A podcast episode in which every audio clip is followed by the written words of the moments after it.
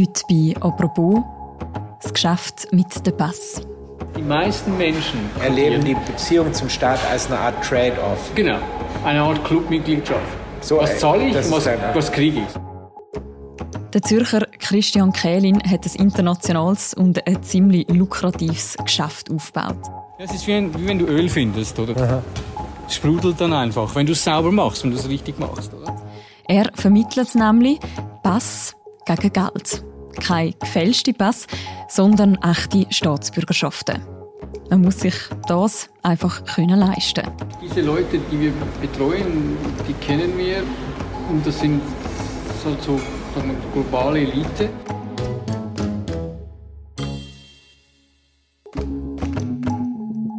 Der Hannes Grasecker, er ist Reporter beim Magazin, hat Christian Kählin in den letzten Monaten begleitet und er hat in einer grossen Reportage für das Magazin aufgeschrieben, wie aus einem Jurist ein Global Player im Geschäft mit Staatsbürgerschaften geworden ist und wieso das Geschäft so floriert. Über das reden wir heute im Podcast. Apropos, mein Name ist Mirja Gabatuller. Hallo Hannes. Guten Morgen.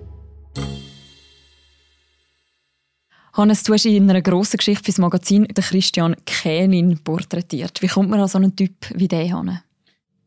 Ja, das war auf einer Geburtstagsparty von einem guten Freund von mir in Klosters Ende letzten Jahres und morgens um zwei in so einer, in so einer Kellerbar stand da einer von den Gästen, eher ein unscheinbarer Herr in einem Jackett und der hatte so eine kleine Anstecknadel und irgendwie sind wir ins Gespräch gekommen und er hat gemeint, er arbeite als, als Jurist im Bereich Staatsrecht.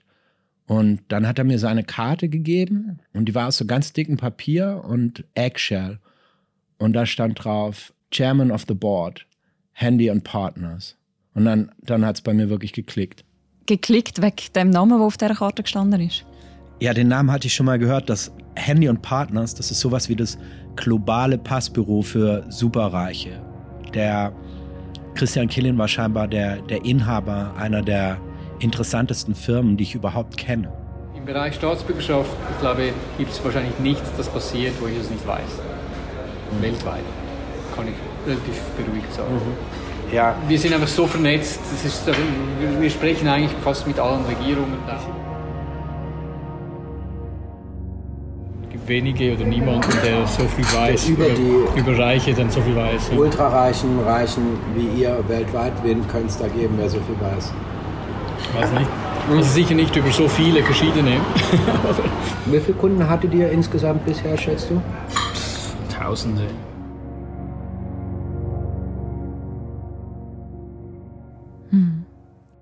Bevor wir einsteigen, was er genau macht und was seine Firma genau macht, müssen wir vielleicht mal so ein paar Grundlagen klären. Du machst das auch im Text, nämlich, was ist eigentlich ein Pass?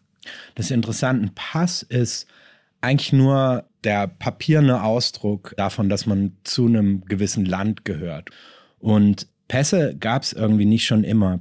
So in der Zeit, irgendwie nach dem Ersten Weltkrieg, kam es so richtig auf, dass man angefangen hat, Visum zu verlangen von Leuten, dass sie in andere Länder reinkamen. Davor haben die Leute einfach gar nichts mit sich rumgetragen. Und vor allem nach dem Zweiten Weltkrieg wurde sozusagen dadurch auch der Pass und den Pass mit sich zu tragen. Ähm, der Reisepass wurde so ein bisschen zur Pflicht, wenn man international unterwegs war. Und es gibt aber auch eine ganz andere Geschichte über den Pass. Und die Geschichte sagt, ab da, wo der Pass sozusagen da sein musste, ab da waren die Grenzen ja zu. Ohne diesen Schlüssel in deiner Hand kommst du nirgendwo mehr rein. Und das ist auch das Interessante an diesen Pässen. Pässe sind nicht Schlüssel für alle Türen. Manche Pässe machen ganz wenige Türen nur auf. Es ist also so eine Art Riesenlotterie. Was für einen Pass bekommst du mit in diese Welt? Und das bedeutet total viel. Das kann dein Schicksal entscheiden. Und da beginnt so das Modell, das Geschäftsmodell von Leuten wie diesem Christian Die Kehlin. meisten Menschen in Amerika und Deutschland und an anderen westlichen Demokratien Erleben die Beziehung zum Staat als eine Art Trade-off. Genau, eine Art Clubmitgliedschaft. So, was zahle ich was, was kriege ich? Und diese Lotterie, wie du es nennst, die tut quasi Christian Kählin ziemlich aufbischeln mit dem, was er macht. Genau, also er hat mich dann eingeladen in seinen Hauptsitz in der Kloßbachstraße, Zürichberg, schöner Jahrhundertwendebau, überall Bücher, kleine Fahnen aufgestellt, es sah so ein bisschen, also Flaggen von Ländern, sah ein bisschen aus wie so ein Passbüro, eine Botschaft. Und dann hat er mir gezeigt, dass sein Unternehmen im Prinzip elf Staatsbürgerschaften vermittelt Die kann man sozusagen gegen Geld erwerben und 25 verschiedene permanente ähm, Aufenthaltsbewilligungen. Das ist definitiv nicht mehr Lotterie, das ist gegen Geld. Kann man sagen, dass er Pass verkauft? Da wehrt er sich natürlich total dagegen. Also dieser Begriff Passverkaufen ist, für ihn ist das was, was jetzt seine Branche sozusagen in den Bereich des Kriminellen rückt. Passverkauf ist, wenn du einen gefälschten Pass irgendwie im Netz kaufst oder so. Was er macht, ist weit jenseits des Ganzen. Es gibt Kriminelle, die brechen Gesetze. Es gibt äh, Leute, die wissen, wie man Gesetze umgeht. Dann gibt es Leute, die, die schreiben die Gesetze und der Killian, der, der ist auf der Seite, der empfiehlt, wie man Gesetze schreiben soll. So funktioniert eigentlich sein Geschäft. Henley Partners is a unique firm that is addressing the needs of this global citizen. Where it's quite useful to have just options. Ultimately, quality of life, education, mobility, security, and tax. And that's what Henley and Partners offers our clients, and that's what Henley and Partners helps create and construct for governments. That's what Henley and Partners does, and we do it very well. Was genau macht die Firma Henley Partners, wo eben der Christian Kellin ja im Vorstand sitzt? Zwei Sachen. Auf der einen Seite kann man zu Handy und Partners gehen, wenn man genügend Geld hat und fragen, hm, was für eine Staatsbürgerschaft oder was für ein permanentes Visum sie dann hätten, in welcher Region der Welt, zum Beispiel A wie Antigua bis T wie Türkei oder ein portugiesisches Visum oder ein italienisches deutsche Visa. Oder man ist ein Staat und überlegt sich, wir brauchen ein bisschen Staatseinnahmen. Wie wäre es denn, wenn wir unsere Staatsbürgerschaft anbieten würden oder ein Investorenvisum? Und da beraten einen Handy und Partners für. Handy und Partners sind wie so eine zweiseitige Plattform. Einerseits bedienen sie Kunden, die ähm, Staatsbürgerschaften wollen oder Visa. Andererseits beraten sie Länder, die Staatsbürgerschaften anbieten wollen und Geld in ihre Staatskassen spülen wollen. Wie es zu dem gekommen ist, dass er sogar Staaten beratet, wie sie Staatsbürgerschaften anbieten können, die dann andere eben können beziehen können. Um das zu verstehen, müssen wir ein bisschen zurückgehen. The First Investment Citizenship Program is still seen as one of the best. Welcome to the Federation of St. Kitts and Nevis. Angefangen hat das alles nämlich auf einer kleinen Insel in der Karibik, die heißt St. Kitts and Nevis. Citizenship on the islands gains you visa-free travel, dual citizenship rights and a low-tax regime, to name only a few benefits. Wie geht das Ganze los für Christian Krelin? Ja, also so im Jahr 2006 landet auf St. Kitts and Nevis, ja, so einer kleinen äh, Insel mitten im karibischen Inselband, landet so ein Zürcher Geschäftsmann, die Haare nach hinten gestrählt, er unterwegs für eine kleine, ähm, verschwiegene Treuhandgesellschaft aus der Zürcher Innenstadt und äh, Kehlin hat eine Geschäftsidee. Was ist das für eine Idee? Das Land ähm, stand in einer totalen ökonomischen Krise und zwar ist bei denen die Zuckerindustrie gerade von der EU sozusagen abgestellt worden, weil die irgendwie EU ein Einfuhrregime geändert hat. Und Kellin wusste das und Kellin wusste aber auch, dass in deren Gesetzbuch verankert war, dass man Staatsbürgerschaften an Investoren vergeben könne. Also Staatsbürgerschaft gegen Geld. Das hat ja St. Kitts dem Fall auch schon gemacht, bevor genau. er gekommen ist. Genau, das ist im Prinzip, als St. Kitts sozusagen unabhängig wurde, Anfang der 80er Jahre, da war das so eine richtige Pirateninsel, da wurden wirklich die wildesten Geschäfte gemacht und unter anderem hat das Medellin-Kartell da Geld gewaschen und ähm, so ein Mittelsmann des Medellin-Kartells, der wollte irgendwann mal neue Identitäten für seine Gang besorgen und er kannte irgendwie ein hohes Tier, der auch als Politiker tätig war, hat es angefragt, ob man neue Pässe machen könne und zwar ganz offizielle. Mhm. Und der Politiker hat es geschafft, das durchs Parlament zu bringen. Ab da war das im Gesetzbuch verankert und damit St. Kitts und Nevis, sie haben es erfunden, das moderne Passgeschäft. Man muss aber auch sagen, bevor Christian Kellen kam, ist, ist in St. Kitts und Nevis das Passgeschäft recht zögerlich gelaufen. Warum? Ja, also so von der Dimension her. 2005, bevor er kam, wurden gerade mal fünf Staatsbürgerschaften vergeben an Investoren oder vermittelt, wie auch immer. Auf jeden Fall Kehlin kam mit einer ganz anderen Vision. Kehlin wollte sozusagen vom Fließband produzieren. Kehlin ist der Henry Ford des Passgeschäfts. Kellin hatte hochqualitative österreichische Staatsbürgerschaften bereits vermittelt. Ein sehr verschwiegenes, sozusagen ein Maßschneiderungsprogramm für Pässe. Das braucht Jahre, um so einen, so einen österreichischen Pass zu bekommen.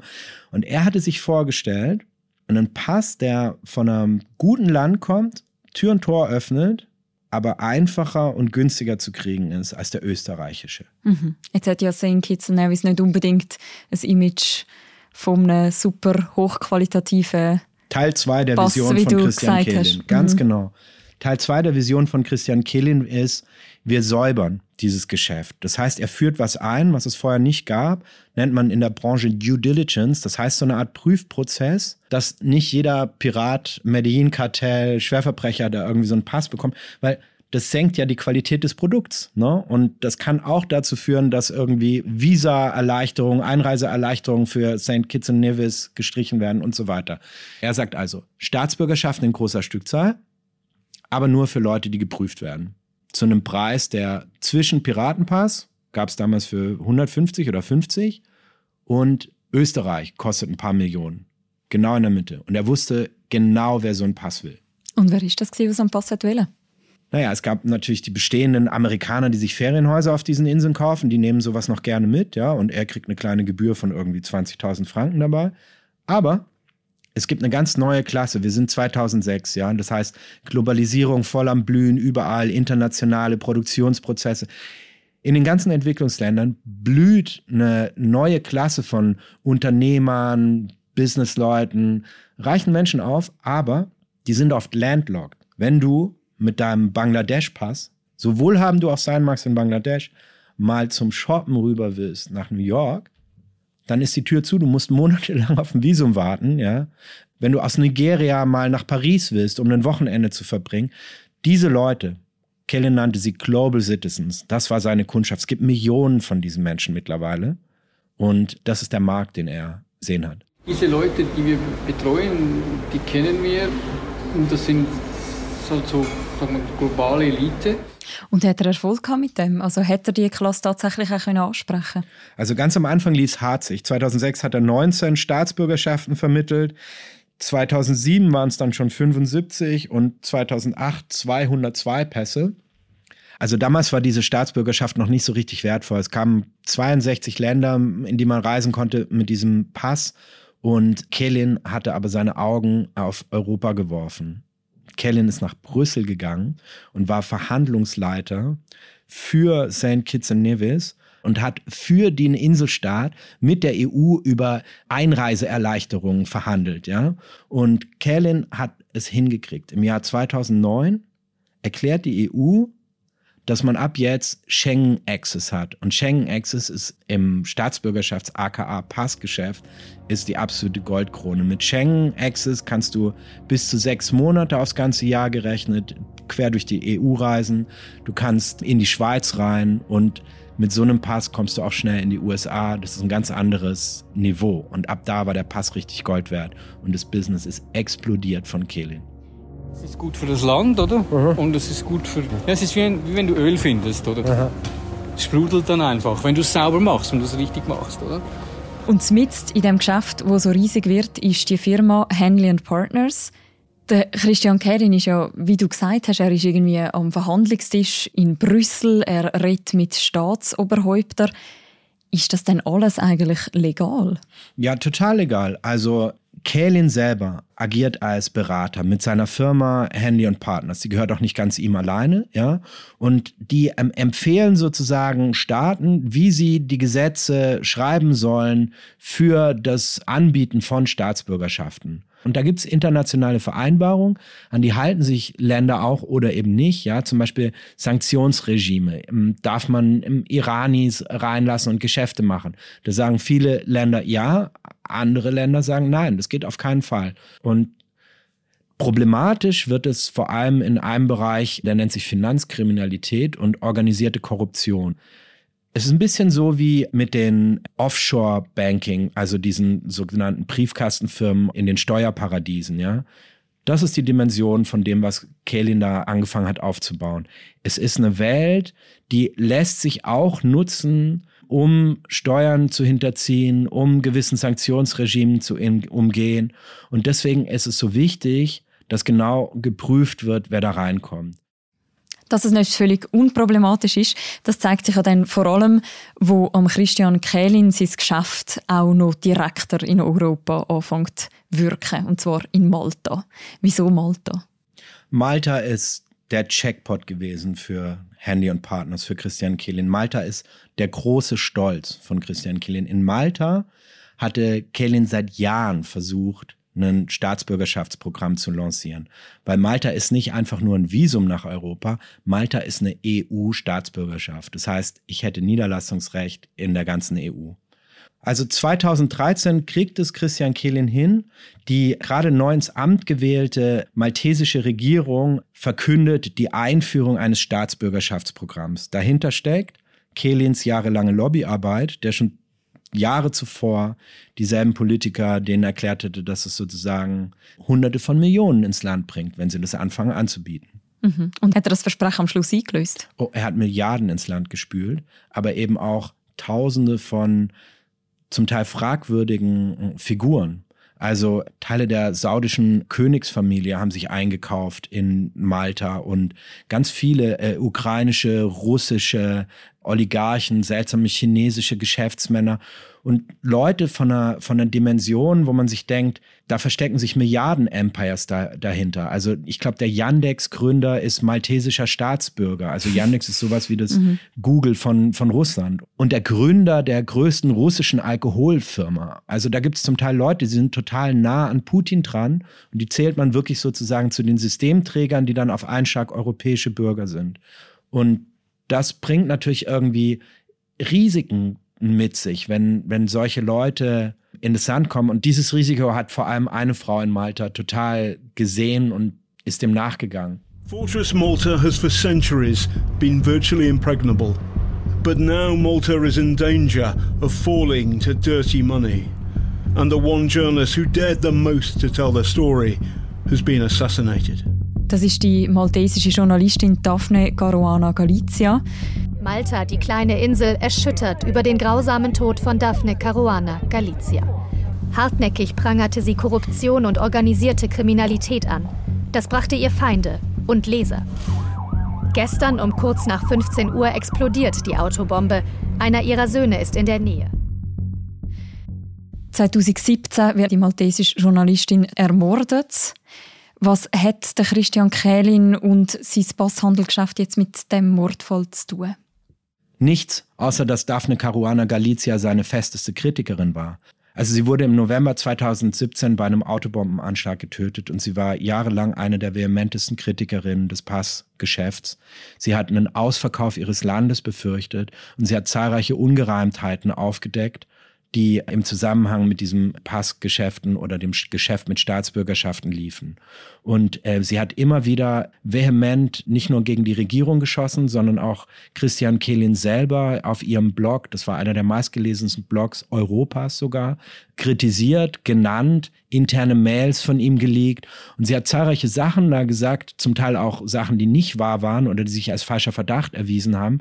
Und Kehlin ist total aufgeregt geworden, wie er mir erzählt hat. Und, und er hat versucht, die Kritikerin ruhig zu stellen. Erst hat er ihr Mails geschickt, hat sie gebeten aufzuhören, hat sie gebeten Post runterzunehmen. Dann hat er eine der härtesten europäischen Kanzleien eingeschaltet und die haben angefangen ähm, mit Klagen zu drohen. Und das Verrückte dabei ist, Kellen ist durch die Art seines Geschäftes arbeitet er immer direkt mit den Regierungen zusammen. Es geht sozusagen um ein heiliges Gut der, der Staaten, also die Staatsbürgerschaft, ja. Wer gehört wirklich dazu? Und, und das hilft er mit zu definieren, ja. Das heißt, er ist wirklich auf Du und Du mit zahlreichen Staatschefs. Und so war das eben auch in Malta. Und Daphne hat aufgedeckt, dass er auch beim juristischen Vorgehen gegen sie sich mit der Staatsführung abgesprochen hat. Und das ist natürlich ein ziemlicher Hammer, wenn sozusagen eine Staatsführung beschließt, gegen einen eigenen Bürger vorzugehen im Interesse von einem gemeinsamen Geschäft. Und als sie dann von dieser Bombe ermordet wurde, da ging es richtig los. Mhm. Das heißt? Ja, die komplette europäische, fast die weltweite Journalismuselite ist sofort in die Flugzeuge gestiegen und hat versucht, diesen ungeheuer vertrackten Fall, wer steckt hinter dem Mord an Daphne Caruana Galizia, aufzudecken. Und dabei ist dann das ganze Passgeschäft. Es lief vorher eher, hm, naja, sagen wir, unter der großen medialen Oberfläche. Da und im Kontext von dieser Explosion und dem Mord und den ganzen Ermittlungen, die da gefolgt sind, ist das Passgeschäft so richtig in den Fokus der Öffentlichkeit gekommen. Was ist denn im Zug von dieser riesigen Öffentlichkeit alles rausgekommen?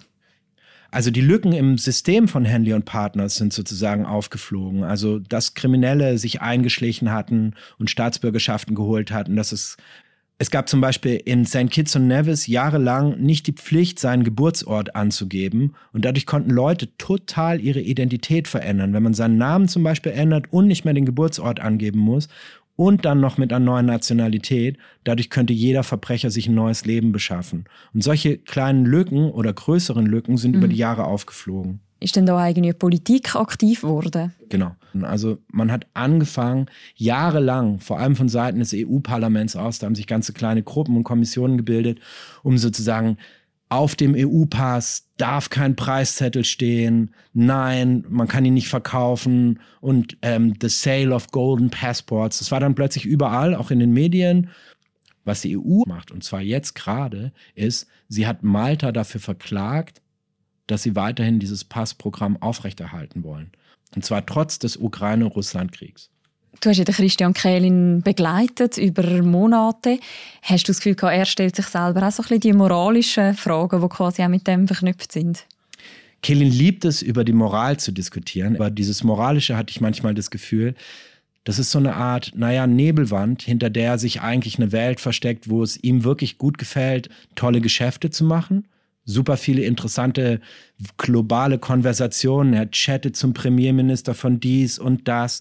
Und, und er spielt ähm, ein Spiel. Er spielt Katz und Maus mit der EU, könnte man sagen. Die versucht sein Geschäft irgendwie zuzumachen, aber eigentlich auch nicht und hinter den Kulissen. Und ich finde, das ist, was mir jetzt an dieser Recherche auch am meisten irgendwie gefallen hat, ist, ich habe so richtig mal hinter den Vorhängen sozusagen, hinter den Türen, an, an, den kleinen Hoteltischen am World Economic Forum irgendwie so mitbekommen, wie da miteinander geredet wird. Und er ist wirklich genau da drin und das ist, was er eigentlich liebt.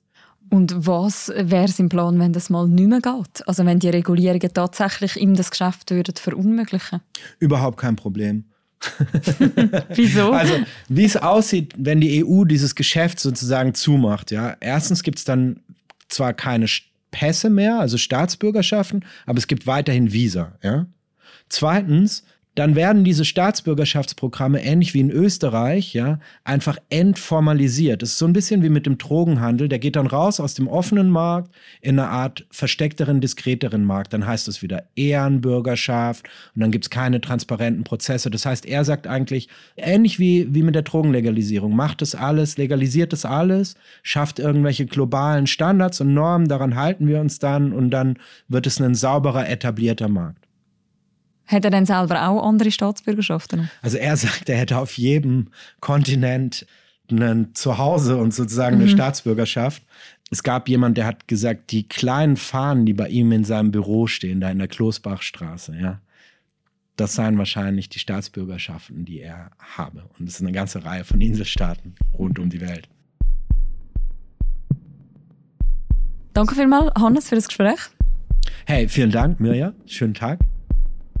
Wenn man die ganze Geschichte noch nachlesen will, dann kann man das natürlich machen. Wir stellen den Link dazu noch im Beschreibung zu dieser Episode. Und wenn ihr übrigens noch kein Dagi oder kein Tamedia-Abo habt, dann könnt ihr das als Podcast-Hörerinnen drei Monate auch gratis lesen. Und zwar mit dem Code APROPOS mit grossem A. Den kann man benutzen auf der Seite tagiabo.ch. Und dann kann man zum Beispiel auch den Text in voller Länge noch lesen.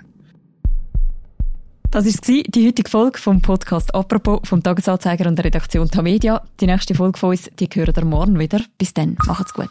Ciao miteinander.